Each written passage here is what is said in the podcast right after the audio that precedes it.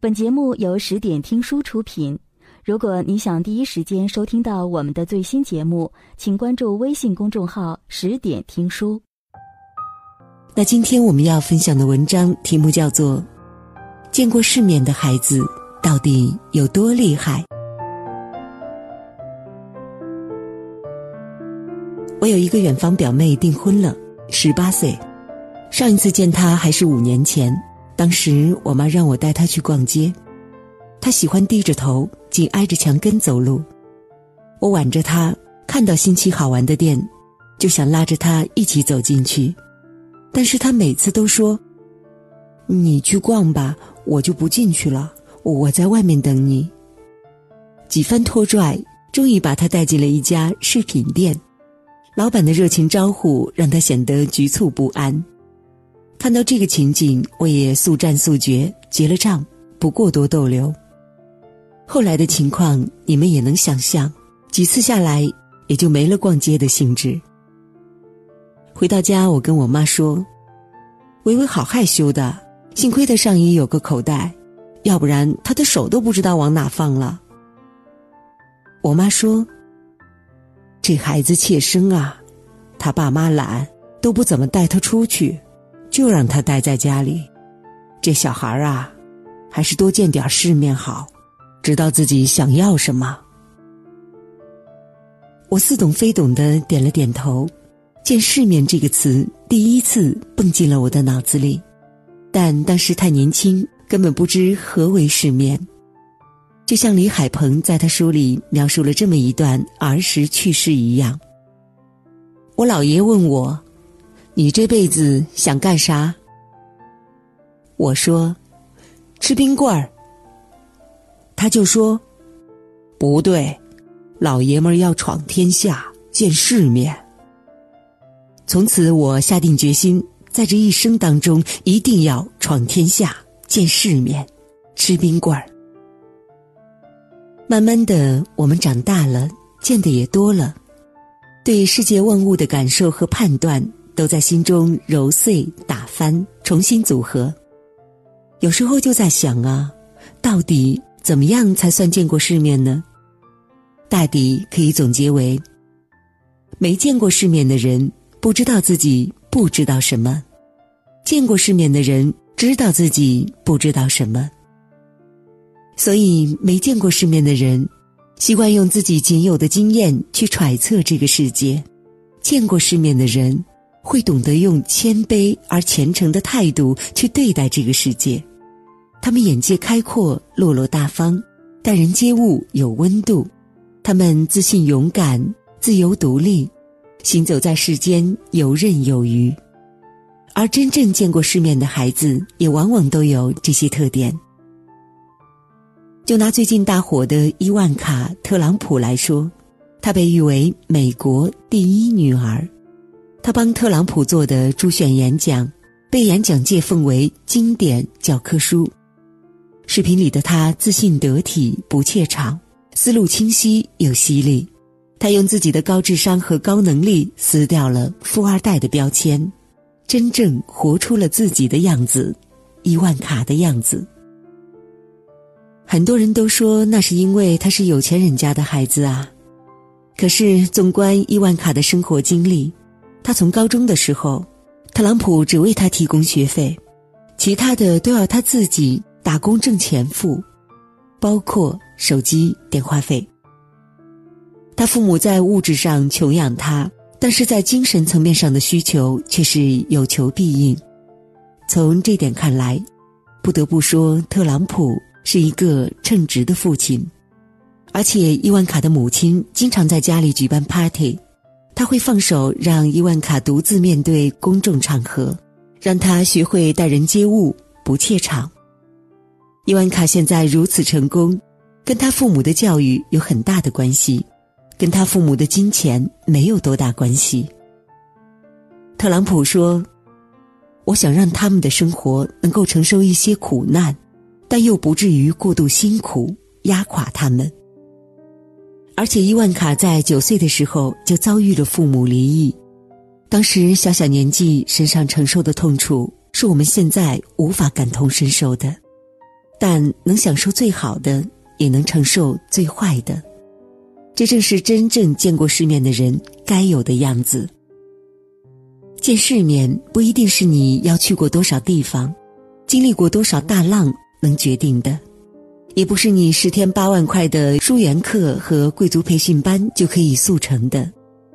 它是润物无声的影响和长久以来岁月的灌溉。王家卫说：“人的一生是见天地。”见众生、见自己的过程，对于孩子来说也是。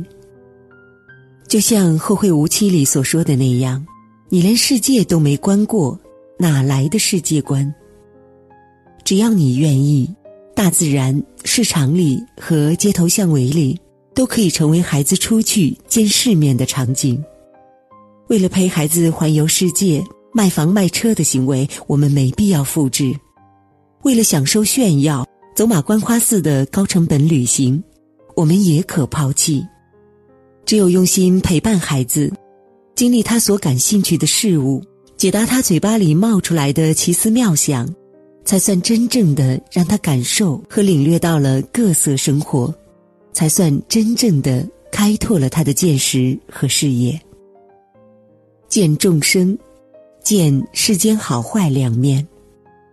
变形记里就是这样的一个存在，在这个全民富二代的时代里，孩子很容易养成骄奢、不懂感恩的性格，那就带孩子去落后的山区、福利院经历一番，知道一些困苦，才能学会珍惜这个世界，善待身边每一个人。